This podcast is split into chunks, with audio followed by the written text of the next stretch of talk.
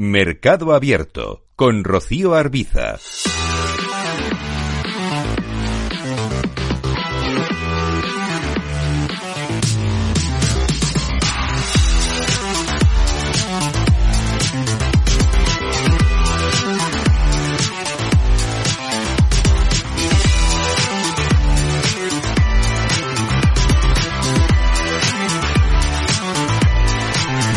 Miramos al mercado de deuda, al mercado de renta fija. Vamos a saludar ya a Félix López, socio director de Atele Capital. Félix, ¿qué tal? Muy buenas tardes.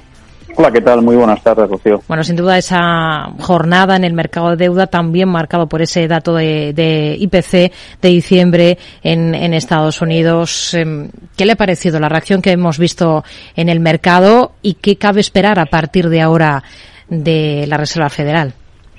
Bueno, pues eh, lo primero y quizás lo más destacado, ¿no? Eh, hacía tiempo que no veíamos quizás el, eh, bueno, pues un dato que, que, clavara, ¿no? Por decirlo de alguna manera, las expectativas que tiene el mercado y eso tiene bastante que ver un poco con la reacción que hemos visto a continuación en los mercados de deuda, ¿no? Donde prácticamente han seguido la misma tónica de, de la jornada, quizás con, con, con algunas más compras en los tramos, en los tramos más cortos, eh, pues bueno, pues a raíz de, ese dato, ¿no? Que lo que viene a, bueno, pues a, dar un poco continuidad a esa idea, ¿no? Que alguna vez hemos trasladado, ¿no? Que probablemente en este primer semestre de, año lo que vamos a ver es una paulatina reducción en los datos, en los datos de inflación, fundamentalmente los datos eh, del IPC general y muy probablemente también, y es donde quizás podemos ver alguna sorpresa en, meses venideros en la parte de en la parte de, la inflación sin alimentos y, sin energía, ¿no?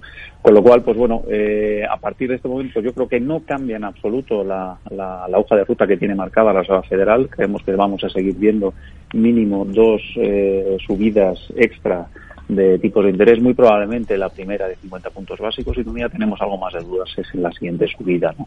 donde yo creo que el techo marcará en niveles del 5%, 5, 5,25 máximo, eh, aunque obviamente si hacemos caso a las palabras de, miembros de la Reserva Federal, pues el mercado está lejos ¿no? de cuáles son sus objetivos. ¿no? Aquí creemos que en algún momento de las próximas semanas, y si estos datos se confirman, eh, creemos que los siguientes mensajes van a ser algo más cautos, no algo más positivos en términos de menos subidas o sobre todo ¿no? pues que se está actuando de manera clara y sobre todo que está afectando a esos datos de inflación que iremos conociendo los meses venideros.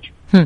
Bueno, veremos qué va ocurriendo. De momento, y hoy aquí en España, hemos visto emisión de deuda por parte del Tesoro, cerca de 7.000 millones en deuda medio y largo plazo de varias denominaciones, incluidas obligaciones indexadas a la inflación.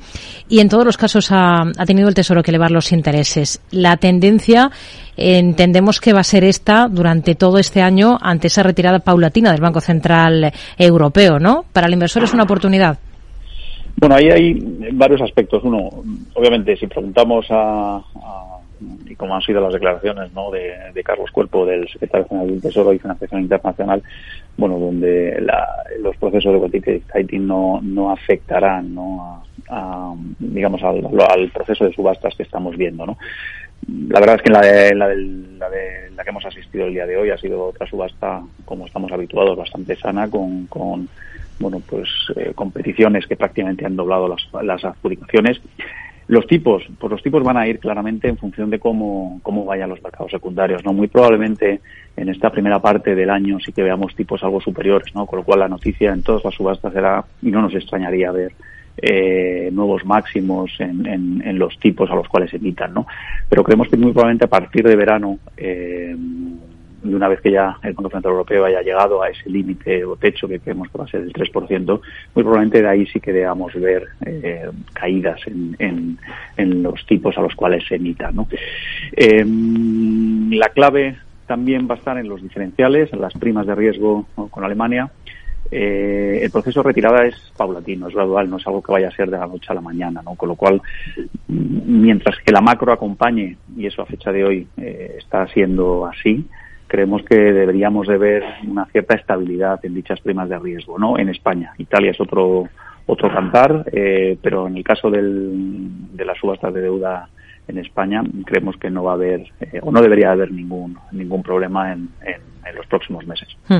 Citaba hace un instante a Carlos Cuerpo que ha dado a conocer la estrategia eh, emisora del Tesoro para este ejercicio, eh, esos planes de llevar a, a, cabo una emisión neta de 70.000 millones este 2023. Es la misma cuantía neta que en el ejercicio anterior, aunque sí que repunta un 10% si hablamos de, en términos brutos. No sé qué le parecen estos, estos planes, todo lo que nos vamos a endeudar en este 2023. Eh, bueno, es así. Aparte hay muchas uh, esas renovaciones que tenemos, la emisión bruta es importante, la neta, obviamente, seguimos teniendo niveles de déficit importantes que hay que, que hay que financiar en los mercados. El apetito a fecha de hoy en los mercados, la liquidez sigue siendo importante eso es algo que no debemos de olvidar. El mejor ejemplo lo tenemos en lo que está ocurriendo en los mercados de deuda este primeros, estos primeros días de año, ¿no?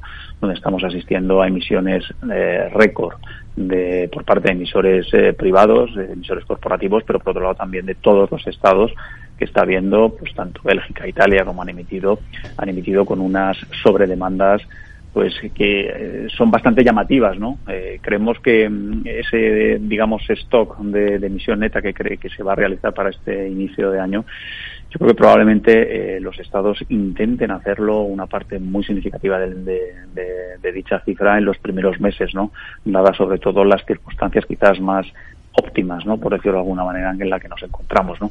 Obviamente el mercado dictará dictará las condiciones en, eh, más adelante, pero a fecha de hoy nos extrañaría ver ese escenario donde en esta primera parte del año sea cuando más se emita. Hmm.